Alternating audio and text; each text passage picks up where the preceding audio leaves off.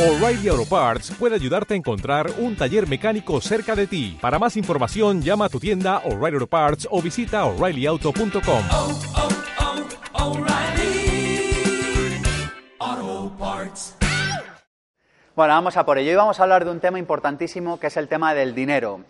Mirad que cuando nos flaquea la energía del dinero o nos flaquea la energía de la salud, que son las dos energías fundamentales sobre las que se sustenta nuestra vida, todo lo demás se nos desmorona.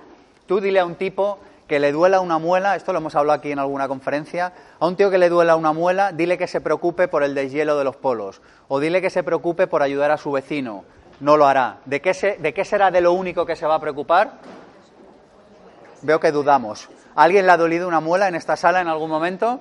Cuando te, algunos dicen, a mí, a mí, no sé por qué ponemos esa cara de felices, pero... Cuando te duele una muela, ¿piensas en algo que no sea tu muela? No piensas, oye, seamos claros, no piensas en nada que no sea tu muela. Cuando no tienes dinero para llegar a fin de mes, ¿piensas en algo más que no sea en cómo conseguir dinero para llegar a fin de mes? No, en lo único que piensas es en hacer dinero. Por tanto, cuando te flaquea la energía de la salud o te flaquea la energía del dinero, te conviertes en una persona egoísta y te conviertes en una persona que no puede expresar aquello que ha venido a ser a este mundo porque está preocupado de una cosa que es la supervivencia. ¿Hasta aquí estamos de acuerdo? Yo sé que esto es políticamente poco correcto, pero aquí no hemos venido a decir cosas políticamente correctas, sino cosas que nos ayuden a mejorar nuestra vida. ¿Por qué digo esto? Porque muchas personas dicen, a mí no me interesa el tema del dinero, y curiosamente son las que más preocupaciones tienen sobre el dinero y las que dedican las mejores horas de los mejores años de su vida solamente a ganar qué? Dinero. Y a estar desde el día 15 o desde el día 20 de mes mirando a ver cuándo vuelve a ingresar el dinero. La mayoría de la población en Occidente vive a tan solo unos meses de la catástrofe financiera. La mayoría de las personas, si dejaran de ingresar un sueldo, no podrían vivir, ya no digo indefinidamente, sino ni siquiera unos meses. ¿Estamos de acuerdo en esto? Cuando estás en una situación así, no negocias bien tu sueldo con tu jefe. ¿En esto estamos de acuerdo? Cuando estás en una situación así, tu mente no está en lo creativo, porque en lo creativo estás cuando tienes el pan resuelto. Si alguien tiene duda con esto, que lea Maslow, o suena Maslow, este psicólogo que habló de la pirámide, y la, la famosa pirámide de Maslow, si alguien no la conoce, que la busque luego, pero básicamente de lo que habla esto es de que solo podemos ir a aquellos objetivos que son más espirituales o de trascendencia o sociales cuando tenemos lo primario, la alimentación, la casa, el calor y el frío y todo esto resuelto. Entonces, el no tener el tema del dinero resuelto te está impidiendo probablemente poder acceder a aquello que verdaderamente has venido a ser a esta vida. Y por eso hoy vamos a hablar del tema del dinero. Fijaros que aún así la mayoría de las personas, yo lo que he observado por el seminario que, eh, que hacemos de Vivir con Abundancia, por los cientos de clientes del máster, es que la gente no quiere tanto dinero como tiempo o poder. Lo repito esto. No estamos tan interesados en el dinero como en el tiempo o en el poder. ¿Y qué es el poder? El poder hacer lo que te da la gana con tu vida. Entonces, ¿por qué digo esto? Porque en el fondo aquí no vamos a hablar tanto de dinero, que lo vamos a hacer, como de cómo gestionar mejor nuestro tiempo o de cómo tener más posibilidades en la vida. Si tú tuvieras todo el tiempo del mundo, que por cierto lo tienes, y si tuvieras todas las posibilidades del mundo, que por cierto las tienes, en realidad no te interesaría tanto el dinero. ¿En esto estamos también de acuerdo? Es decir, lo que queremos el dinero como medio, el dinero es solamente un medio. Bueno, vamos con dos ideas sobre el dinero antes de arrancar. La primera de ellas es que el dinero es solo una herramienta, es una herramienta de intercambio, es una de las mejores herramientas de intercambio, aunque no la única, que se conoce hoy por hoy. ¿Por qué digo esto? Porque muchas personas tienen muchísimas emociones negativas al respecto del dinero y si tienes una emoción negativa al respecto del dinero no te vas a poder llevar bien con él. Si yo tengo una emoción negativa al respecto de un amigo, no me llevaré bien con ese amigo. Si tengo una emoción negativa al respecto de algo, lo que sea en la vida, jamás tendré una buena relación con ello. Así que yo una de las cosas que me gustaría que nos lleváramos hoy de aquí, por Dios y para siempre, es que el dinero es neutro. Lo voy a volver a repetir. El dinero es neutro, el dinero es una herramienta, el dinero no tiene más poder que un alicate, no tiene más poder que un vehículo, que un coche, que una silla o que una bicicleta. El dinero sirve en tanto que tú haces algo con él, pero el dinero en sí no es nada, es una herramienta que nos permite eh, acelerar, esta es la palabra, nos permite acelerar lo que deseamos en la vida. Si yo quiero ir de Madrid a Gijón, puedo ir andando, entonces tardo no sé cuántos meses o semanas. Pero si tengo dinero y compro un billete de tren, entonces tardo cinco horas. Vemos la idea, es un acelerador, permite, es una herramienta que acelera que aquello que yo deseo en la vida se materialice, se colapse en el plano de lo físico antes. ¿Por qué estamos tan peleados con el dinero? Porque mucha gente ha hecho tonterías con el dinero. Pero el problema no es lo que se ha hecho con el dinero. El problema es que veníamos ya estropeados de casa. El dinero es como las redes sociales. Tú le das un Facebook con 10.000 tíos a un idiota y entonces hay 10.000 personas que se dan cuenta de que era tonto. Pero antes se daban cuenta tres en el bar. ¿Vemos la idea? Lo que pasa es que como su radio de acción era de tres, solo tres lo sufrían. Ahora como tiene Facebook y son 10.000, es una herramienta que acelera y que amplifica, ahora se dan cuenta 10.000. Pues el dinero es lo mismo. Si eres el tonto del pueblo y tienes 10 euros, nadie se da cuenta. Pero si te tocan 10 millones de euros, empiezas a hacer tonterías. ¿Esta idea la entendemos? Empiezas a hacer tonterías. Lo que pasa es que las haces más grandes y además las haces antes, porque el dinero es un acelerador.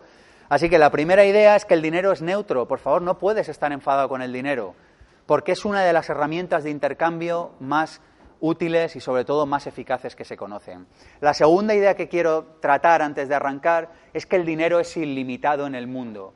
Lo voy a volver a repetir, el dinero en este planeta es ilimitado. Hoy hay mucho más dinero que ayer y mañana habrá mucho más dinero que hoy.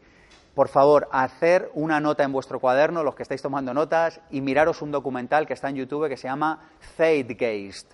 Lo deletreo, Z-E I-T-S-G-E-I-S-T, Zeitgeist. Y en concreto, mirad el número 2 de esta serie de documentales. Lo deletreo de nuevo, Zeitgeist, Z-E-I-G-C-I... No, ya me lío hasta yo. Z-E... La primera vez lo he dicho rápido y va bien, y ahora Z-E-I-T-G-E-I-S-T. Zeitgeist. De todas maneras, aunque te saltes una letra, lo vas a encontrar igual todos nerviosos, mirando al cuaderno del de al lado. Volvemos, por favor. En la película que está en YouTube, que podéis encontrar fácilmente, Zeitgeist, en concreto la número 2 de la serie de películas, también os recomiendo el resto, por cierto. En concreto, en la número 2 se explica algo que yo la primera vez que tuve contacto con ello eh, me abrió la mente y me pasó de ver la vida así a verla así. Y es que el mundo tiene capacidad de generar dinero ilimitada, es decir, el dinero lo fabrican los banqueros de la nada. Esto tiene muchísimas connotaciones políticas, sociales y económicas, pero para lo que nos atañe hoy, la idea de que el dinero es ilimitado en este mundo y que el dinero se crea en la mente y que cuando yo voy a un banco y pido un préstamo para comprarme una bicicleta, le dan a la tecla de imprimir y generan dinero de nuevo, para lo que vamos hoy es para que si tú tienes dinero no es porque se lo estés quitando a nadie. Y esto es una de las principales ideas que necesitamos llevarnos a casa, porque en muchas ocasiones muchas personas he observado que se sienten mal cuando tienen dinero, porque sienten que si ellos lo tienen es porque se lo han quitado a otros. Y la película, no sé si lamentable o afortunadamente, no lo tengo muy claro todavía, pero lo cierto es que no funciona así. El dinero es ilimitado en este mundo, son apuntes contables. Cuando tú vas a un banco le dan a imprimir y te generan billetitos nuevos. ¿Esta idea se entiende? Luego, si tú tienes dinero no es porque se lo hayas quitado a nadie, sino porque has aportado más valor a la sociedad y por tanto tú has recibido más. ¿Por qué? Porque como el dinero es una herramienta de intercambio, si yo te doy a ti algo útil, ¿tú qué me vas a dar a mí a cambio? Probablemente dinero. Y a mí me encantaría que hoy, cuando saliéramos de aquí, nos lleváramos esta idea del dinero, de la idea como herramienta de intercambio. ¿Que hay gente que abusa y que se vuelve loco por la herramienta de intercambio? Sí. ¿Que el dinero estropea gente? No, ya venía estropeado de casa. ¿Vemos el concepto? Una alcachofa no puede estropear a nadie, de la misma manera que un billete de 50 euros no puede estropear a nadie. El problema es que cuando un tío ve un billete de 50 euros y hace tonterías, venía estropeado de casa. ¿Entendemos esto? Así que no es que el dinero no tiene la capacidad de estropear a nadie ni tiene la capacidad de arreglar a nadie. Lo único que va a hacer es amplificar aquello que tú ya venías de antemano. Así que la tercera idea fundamental del día de hoy, en conclusión de estas dos, es que el dinero se crea en la mente. Y esto es fundamental entenderlo, porque si seguimos pensando que el dinero se crea fuera, o que alguien me tiene que dar, o que yo le tengo que quitar, o que tengo que trapichear, o no sé cuántas cosas raras escucho cada semana al respecto del dinero, entonces no lo vamos a tener, porque como energía que es, se va a ir con aquellas personas con las que se lleve bien. Si tú le dices a una persona, oye, no eres importante para mí, y se lo dices varias veces, ¿qué va a hacer esa persona? ¿Va a permanecer a tu lado o se va a ir? Se va a marchar. Si tú le dices al dinero, como muchísimas personas lo hacen, y yo sigo escuchando esta tontería, que en, la lista de 10 tonterías más tontas que puedes decir en tu vida, quizás esté en el top 10, la del dinero no es importante para mí, pues si yo cogiera y le dijera a un amigo, tú no eres importante para mí, ¿qué haría este, qué haría este amigo mío? Se marcharía. Si tú le dices al dinero, no eres importante para mí, ¿qué hace el dinero? Se marcha. Así que es una ley matemática. Ya donde hay una persona que dice el dinero no es importante para mí, ya sabes dónde hay una persona que no llega a fin de mes. ¿Os habéis dado cuenta de esto? Es matemático. Fijaros que ah, hay, un, hay un principio que dice, no te intentes expresar porque tus palabras lo van a hacer por ti. ¿Que hay cosas más importantes que el dinero? Por supuesto, de hecho casi todas. Pero el dinero lo que te permite es acceder a algunas de esas, ni siquiera todas, pero algunas de ellas. Así que vamos con ello. Bueno, em, necesitamos aprender a manejarnos con el dinero y hay urgencia en esto. ¿Por qué? Porque vamos hacia un mundo, yo no sé si habéis observado esto, pero vamos hacia un mundo en el que se están acabando las clases medias, vamos hacia un mundo de extremos. ¿Habéis observado esto? Vamos hacia un mundo en el que cada vez hay ricos más ricos y en el que cada vez hay pobres más pobres. Por eso desde el año pasado en el Instituto de Pensamiento Positivo estamos trabajando muy a fondo el tema de inteligencia financiera, algo que lamentablemente todavía no se está explicando en las escuelas y mucho menos en los medios de comunicación. Creo que cualquier persona que quiera moverse con cierta holgura y con cierto éxito en el siglo XXI necesita aprender al menos los rudimentos de inteligencia financiera. ¿Y qué es esto? Es aprender a manejar tus ingresos, tus gastos y tu economía. Y de lo que vamos a hablar hoy aquí es de algunas ideas y de algunas partes del sistema que hemos creado en el instituto que se llama Vivir con Abundancia. ¿Os apetece que empecemos? Pues vamos a por ello. Fijaros, el, sistema que hemos creado para eh, enseñar, para, transmitir ideas de inteligencia financiera en el instituto, le hemos llamado Vivir con Abundancia y consta de dos grandes bloques. Uno ya lo conocéis, los que habéis estado en las conferencias por aquí, son las 10 leyes de la abundancia. Hay alguna conferencia colgada en YouTube si queréis profundizar sobre este tema. Y el segundo gran bloque, del cual vamos a hablar hoy, es la parte de inteligencia financiera aplicada. Esta parte tiene, bueno, este, en, este bloque de inteligencia financiera hablamos de varias cosas. Hablamos de las diferencias de pensamiento, lo digo por si alguien quiere apuntarlo y luego profundizar o, estudiar más en casa o, no sé, o pedirnos bibliografía o lo que sea. Pero el primer bloque es las diferencias que existen en la manera de pensar entre las clases medias y las personas que disponen de afluencia económica, es decir, de las personas que tienen una buena relación con el dinero. Hoy vamos a hablar de parte de esto, es decir, pero las personas, lo que trato de decir es que las personas que tienen una buena relación con el dinero tienen una manera de pensar diferente. ¿Y qué es una manera de pensar diferente? Es que cuando tú estás ahora sentado y alguien, en este caso yo o algún compañero que hable o lo que sea, dice algo, el enfoque que tiene sobre eso es diferente. Pero cuando descuelga el teléfono, el enfoque que tiene antes de hacer la llamada es diferente. Es decir, la manera de pensar, la manera de afrontar las cosas en el día a día es diferente. Y hoy vamos a ver algunas de las diferencias entre las personas que están bien relacionadas con el dinero y mal. La segunda parte son los mitos sobre el dinero. Fijaros que hay cantidad de mitos sobre el dinero. ¿Qué es el dinero? ¿Qué no es el dinero? Antes hemos tratado dos de ellos. Uno de ellos es que el dinero es limitado y otro que el dinero hace mal a la gente. Hay muchos más. Pero en definitiva necesitamos entender los mitos que hay sobre el dinero y desgranar y sentarnos un rato a reflexionar si eso es verdad o si no es verdad. El tercer gran bloque que tiene esta parte de inteligencia financiera son conceptos básicos. Conceptos básicos que necesitáis manejar. Necesitamos entender la diferencia entre un activo y un pasivo. ¿Esto lo entendemos o alguien quiere que lo explique? ¿Habláis español? ¿Lo explico? Dice alguno, bueno, ya que estás, ya que, ya que han ido, pues... A ver, por favor, esto se debería explicar en primero de primaria. Activo es algo que mete dinero en tu bolsillo, pasivo es algo que saca dinero de tu bolsillo. Por alguna razón que no acabo de entender, las clases medias y, que no tienen afluencia de efectivo les encanta comprarse pasivos. Tienen 100 euros, se gastan 99 en un pasivo en el mejor de los casos o 200 en el peor de los casos y adquieren deuda mala. Primer concepto clave, activo es lo que mete dinero en tu bolsillo, pasivo lo que saca dinero de tu bolsillo. Si no tienes activos que ingresen dinero en tu bolsillo, tu principal obsesión en la parte de económica debería ser generar activos, es decir, cosas que pusieran dinero en tu bolsillo sin que requirieran de tu presencia física. Y esto es un mundo que existe. ¡Wow! Mola, ¿eh? Me levanto y el día uno me cae dinero. ¿Y yo no he hecho nada? No, no has hecho nada, pero te cae dinero. Bueno, esto existe. El problema es que nos enfocamos en comprar pasivos. Un niño cumple 18 años y ¿qué es lo primero que sus papás le regalan? Un coche. ¿También habéis sido damnificados por la idea de un pasivo con 18 años en vuestras familias? Bueno, pues si no se lo regalan con 18, se lo regalan con 20. Y digo yo, oye, ¿no sería mucho más sensato regalarle ese dinero en algo que le permitiera al chaval tener un activo y que le ingresara dinero todos los meses? De esa manera, en lugar de convertirle en una persona que ya necesita empezar a trabajar para pagar sus caprichos, le hubieras convertido en un mini empresario o en un mini inversor que tendría activos que le reportarían dinero todos los meses. ¿Se comprende la diferencia? Hay un tipo de personas que pensamos en activos y hay otro tipo de personas que piensan en pasivos. Y las diferencias en el largo plazo, como podéis comprender, son significativas. Hay muchos conceptos básicos que tenemos que entender y en este bloque que tratamos en el Vivir con Abundancia los tratamos. Este es solo uno de ellos. El cuarto bloque son ideas para mejorar tus resultados económicos, es decir, qué puedo hacer en la práctica. Los que habéis estado en esta serie de conferencias recordaréis que en, que en una de ellas vimos tres de las herramientas que proponemos. Una de ellas es hacer un balance mensual, no sé si lo estáis haciendo o no, pero un día al mes hacer un balance. ¿Y qué es un balance? Es, por un lado, poner todos tus activos. Oiga, yo no tengo ninguno. Bueno, deja el hueco en el Excel, que algún día estarán.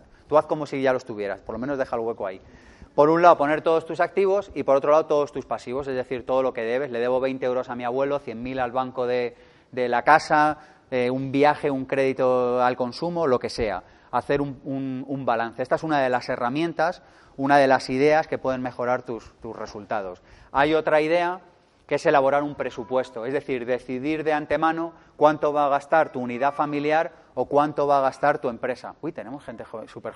Nos hemos tomado al pie de la letra lo de hay que enseñarle esto a la gente joven, ¿verdad? Entonces han dicho, mi hijo que lo escuche ya desde pequeño. y la tercera herramienta que deberíais llevar desde mi punto de vista, si queréis tener verdad sobre vuestra economía, es un control de ingresos y gastos el primer lunes o el primer día de cada mes. ¿Y qué es esto? Es recopilar todos los ingresos y los gastos que has tenido en el último mes y apuntarlos en un Excel para saber cuánto te gastas en luz, cuánto te gastas en el coche. La mayoría de las personas no tienen verdad sobre su economía. ¿Estamos de acuerdo con esto? Si yo te pregunto cuánto has ganado el año pasado con céntimos, el 99,9% de la población no lo sabe. ¿Y por qué no lo saben? Porque no llevan cuenta de ello. Y como no llevan cuenta de ello, se están engañando a sí mismos. Es decir, la decisión que han tomado consciente o inconscientemente es no me voy a contar la verdad al respecto de mi vida.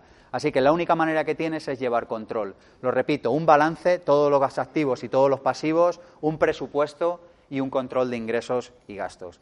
Así que de esto hablamos en el Vivir con Abundancia. Vamos con la parte primera que vamos a tratar hoy, que son las creencias que diferencian las personas que tienen buenos resultados de malos resultados. Vamos a por ello. Bueno, lo primero es que lo, económico es un resultado. Y esto es fundamental entenderlo, porque si seguimos pensando que, que, los resultados económicos que tenemos en la vida vienen como por arte de magia, seguiremos sin poder incidir en las causas. Todo lo que vivimos en este mundo es un resultado, causas y efectos. Vivimos en un mundo de causas y efectos. ¿Esto lo entendemos, sí o no? Luego, tu situación económica también es un efecto, en este caso es un resultado. Idea 1. Personas, para simplificar, vamos a decir, cómo piensan los ricos, cómo piensan los pobres. No me gusta etiquetar, no me siento muy cómodo con estas dos palabras, pero os parece bien que lleguemos a este acuerdo para no estar todo el rato utilizando eh, paráfrasis o cosas más largas. ¿Cómo piensan los ricos? Personas a las que les va bien en el plano de lo económico. Juegan para ganar. ¿Cómo piensan los pobres? Juegan para no perder. ¿Y de qué quiero hablar aquí en realidad en, este primer punto? De una emoción que muchos ya conocéis, por no decir todos, y es la emoción del miedo.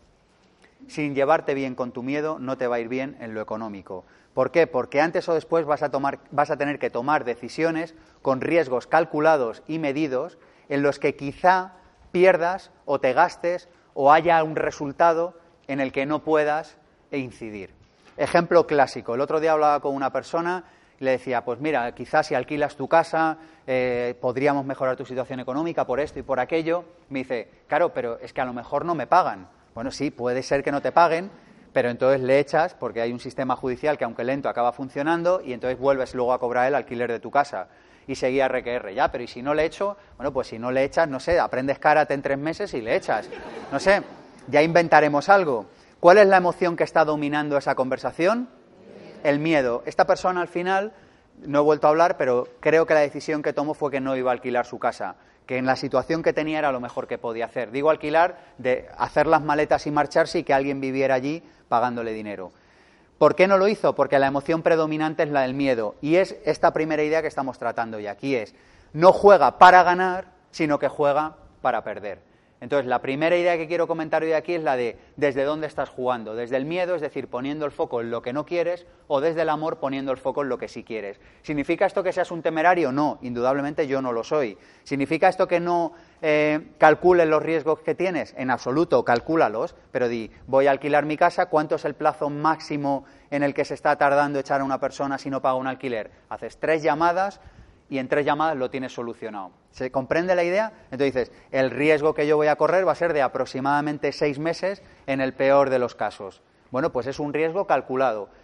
Prevete, hazte un fondo de provisión, toma la decisión que quieras tomar y entonces actúas. Pero el problema es que si actuamos desde el miedo, como no quieres perder nada, porque tienes miedo de perder lo poco que tienes, no tomas ninguna decisión. ¿Se comprende?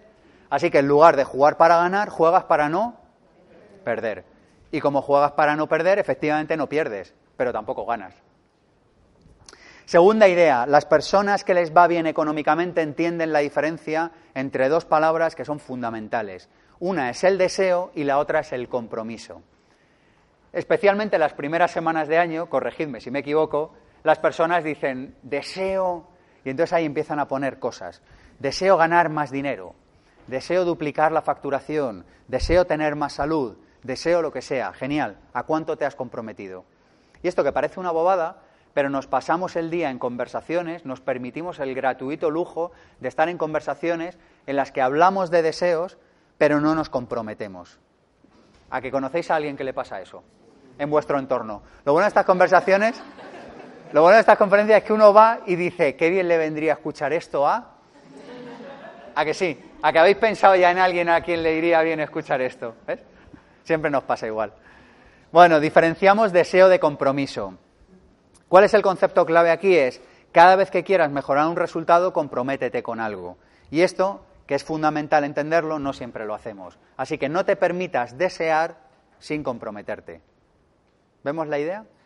El compromiso es algo que nos exige darlo todo. Es decir, cuando estamos en compromiso, no estamos en esa cosa que se le parece mucho, que no es compromiso y en la que nos escaqueamos, en la que te dicen, oye, has conseguido esto y, entonces tienes una excusa perfecta, ¿verdad? Y dices, no porque, ¿verdad? En compromiso es, aún no, pero... ¿Vemos la diferencia?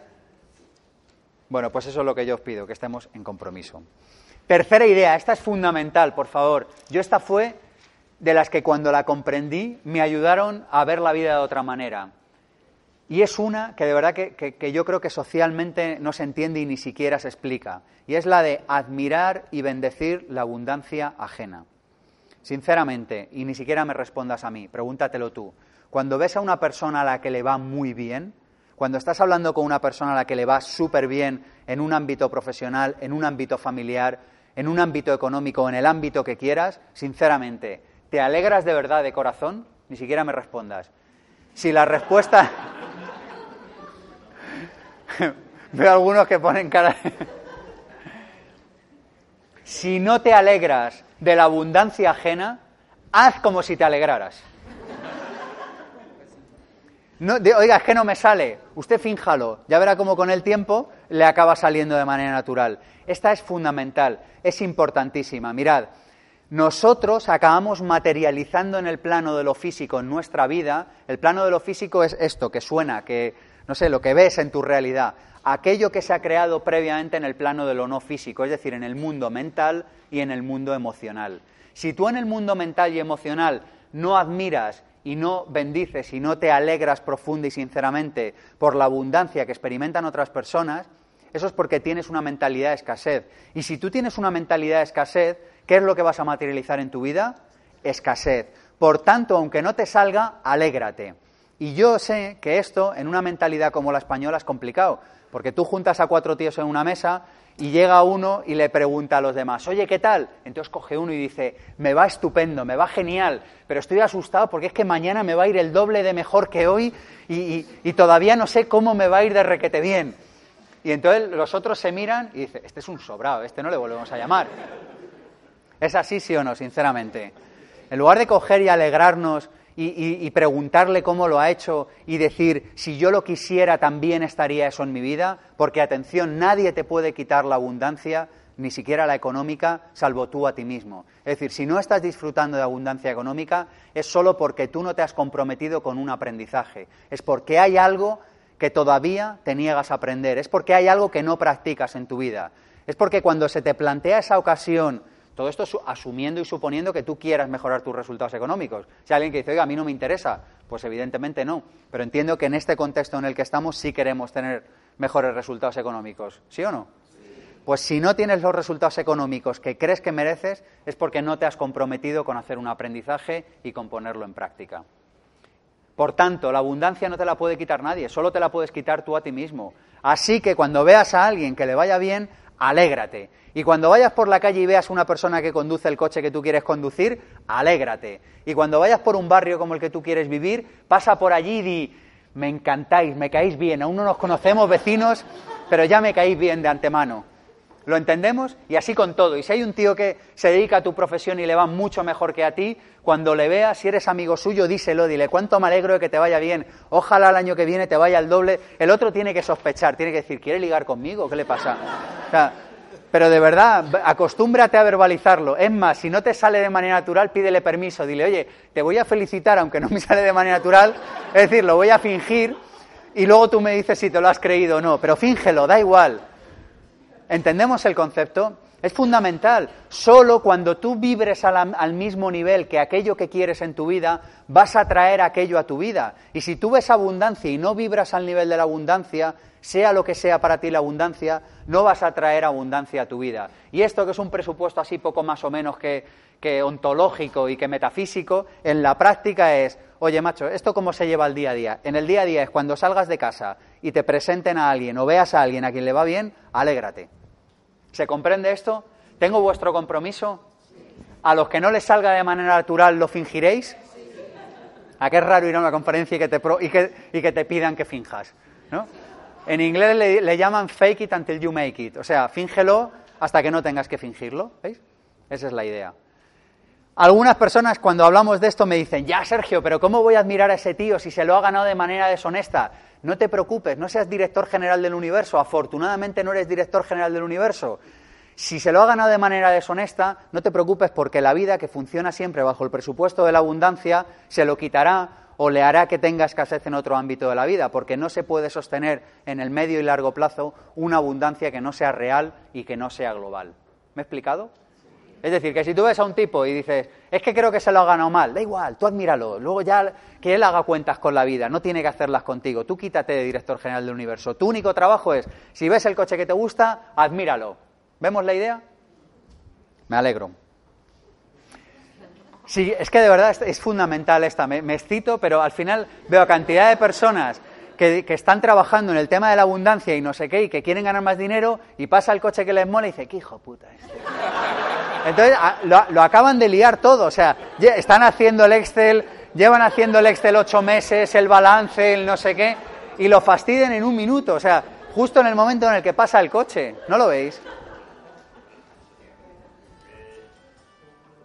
Dime, dime.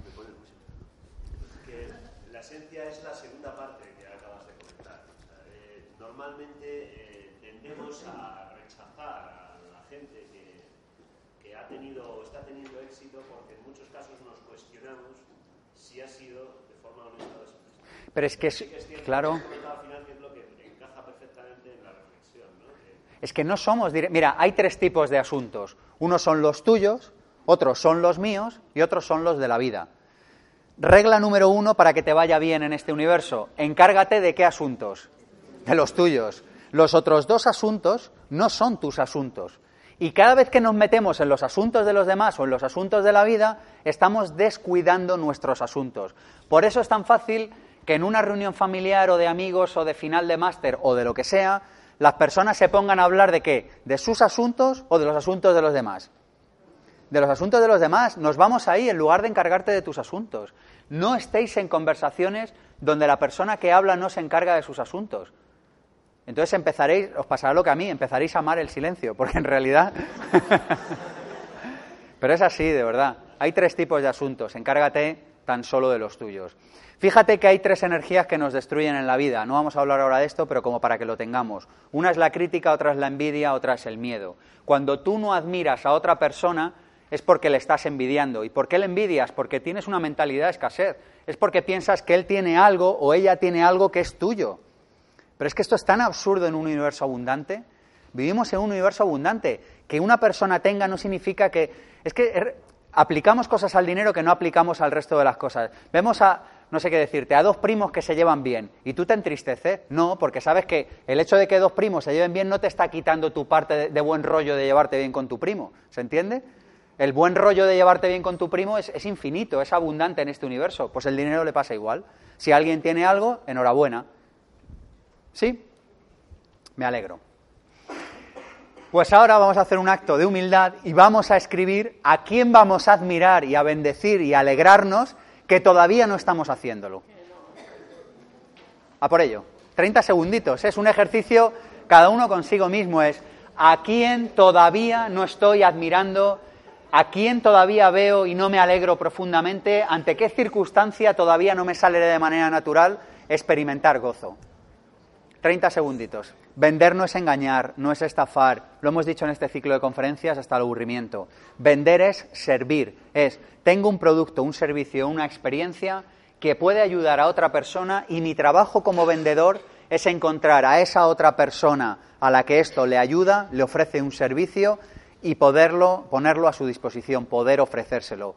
Vender es servir una solución a otros seres humanos. Vender no es engañar, no es estafar, no es abusar de tu posición de poder, no es, no sé, si tienes un nivel eh, de energía más alto, aprovecharlo para vender algo, no es nada de eso. Vender es servir. Así que si tú pones tu mente en disposición de cómo podría yo servir a más personas, indudablemente el dinero empezará a fluir hacia ti. ¿Por qué? Porque una de las leyes que organizan este universo es la ley del equilibrio. Y la ley del equilibrio dice que este universo está permanentemente equilibrando la balanza. De modo que si tú ofreces mucho servicio a otros seres humanos, y para ofrecer mucho servicio a otros seres humanos, al menos empresarialmente, una de las maneras más fáciles que hay es vender, pero no es la única, hay más. Si tú ofreces mucho servicio a través de la venta, el universo te va a retribuir. ¿Y cómo lo va a hacer? A través de dinero. Así que si quieres ponerte en paz con el mundo del dinero y si quieres de verdad asistir al banquete económico de primera categoría, necesitas amar vender y es una de las cualidades que menos se enseñan en las escuelas y que menos se enseñan en las universidades. ¿Estamos de acuerdo, sí o no? Hay personas que se tiran 25 años en el sistema educativo y no han escuchado ni siquiera 10 minutos de venta. Conclusión, salen a la calle, al mundo real, y la galleta que se meten es pequeña. Así que, a partir de ahora, lidera tu formación en ventas, lidera tu formación en cómo aprender a servir mejor a otros seres humanos, que es lo que es la venta en definitiva. Siguiente idea, que en este caso sería la número 5, vamos por la 5 de creencias. Las personas ricas no dicen no puedo, se preguntan cómo podría. Así que mi invitación es a que nunca jamás en una conversación vuelvas a decir no puedo, sino que a partir de ahora digas no quiero, no me interesa o cómo podría. ¿Vemos la diferencia del enfoque? ¿Te vienes de vacaciones? No quiero hacerlo. Ya está. No quiero, pero en el fondo es verdad, es no estoy dispuesto a comprometerme para aprender lo suficiente para poner en práctica lo que necesito para poder pagarme esas vacaciones. Es decir, no quiero, y está muy bien. La otra pregunta es cómo podría, pero no digas no puedo, porque no puedo debilita tu cuerpo, debilita tu energía y te debilita incluso a nivel físico. ¿No lo notáis? Cuando tú estás diciendo yo sí puedo hacer algo, es como que todo tu cuerpo se pone en disposición de poder, como que tienes más energía, más fuerza, pero cuando dices no puedo, es como que te, te amilanas. Te, uy, amilanas, qué palabra más rara. Es como que te vienes abajo, como que te... ¿Lo, habéis notado esto, sí o no? Te, te, te, haces más débil. Así que mi propuesta es no volváis a decir no puedo, di no quiero, que fíjate que lo cambia completamente, ¿verdad? Pues dice, ¿quieres tener, por seguir con el ejemplo, sé que hay muchas más cosas que esto, ¿eh? pero yo qué sé, dice, ¿quieres tener ese coche? No, no quiero. Tú lo miras y dices, no quiero, de momento no quiero. Cuando quiera, pues ya me lo compraré. De momento voy a aprender lo que necesito para poder quererlo en un futuro. Suena enrevesado, pero espero que estéis entendiendo el mensaje de fondo. Es decir, no digas no puedo, di, o acaso di, Hoy no puedo porque estoy aprendiendo lo que necesito para el día de mañana poder comprarlo si es lo que mañana verdaderamente deseo. Y eso lo cambia todo. Así que a partir de ahora, nada de no puedo. Siguiente idea fundamental, por favor. A mí esta me, Cuando lo descubrí igual fue un cambio en mi vida, fue un antes y un después. ¿Os la cuento? Eh, venga, ah, venga. Atención, no existe una sola respuesta única en la vida. Yo a esto le llamo el, el, síndrome del examen tipo test. ¿Qué sucede? Que tú entras en un sistema educativo donde los profes tienen que corregir muchos exámenes entonces es mucho más fácil que haya una sola respuesta útil a que haya diferentes criterios o diferentes respuestas. Claro, si esto te pasara solo un día no pasaría nada, pero te tiras años y años y años pensando que solo hay una respuesta útil en la vida. ¿Lo entendemos?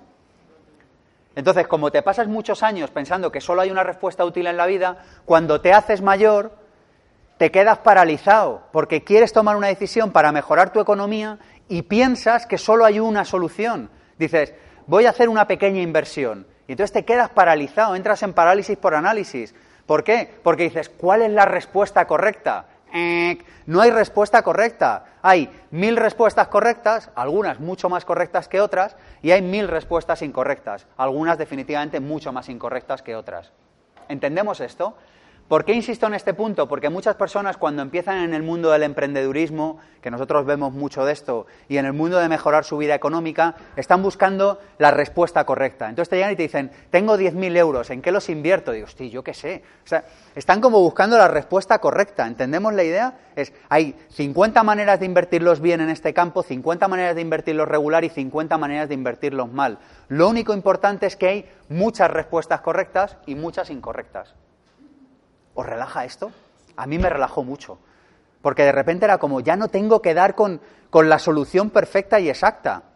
Pero esto aplica a cualquier cosa. Vas a dar una conferencia como yo hoy, y entonces yo hace años hubiera dicho, tengo que hacer la conferencia genial, pero ahora es como, puedo hacerla genial, un poquito menos genial, un poquito menos, aquí, que sea genial pero que falle un poco, que falle toda pero que sea genial aquí. ¿Entendemos la idea? Hay mil respuestas para todo.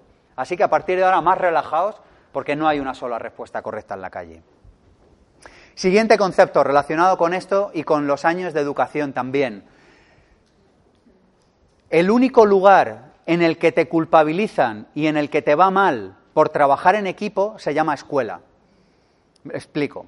Si yo estoy en un examen, que ya de por sí la fórmula es ridícula, pero bueno, si estoy en un examen y trabajo en colaboración con mi amigo de clase, bueno, nos reímos, pero es así o no. Es decir, si yo establezco colaboración con mi mejor amigo para sacar este proyecto adelante, el profesor me descalifica y puede que hasta llame a mis padres para regañar. O sea, es, surrealista desde mi punto de vista. En la vida, la única manera que tienes de sacar proyectos adelante es contando con tu compañero. Es decir, asesorándote bien, trabajando en equipo y llamando a personas que sepan más que tú, que es lo que le pasaba a los profes cuando te veían que tú pedías ayuda a un tipo que sabía más que tú, te descalificaban del juego. Pero en la vida funciona exactamente al revés. Necesitas pedir ayuda a personas que sepan más que tú. ¿Cuál es el problema? Que llegamos de mayores y tenemos un problema y lo intentamos solucionar todo nosotros. Y en lugar de coger el teléfono y pedir asesoramiento, comprar conocimiento, leer,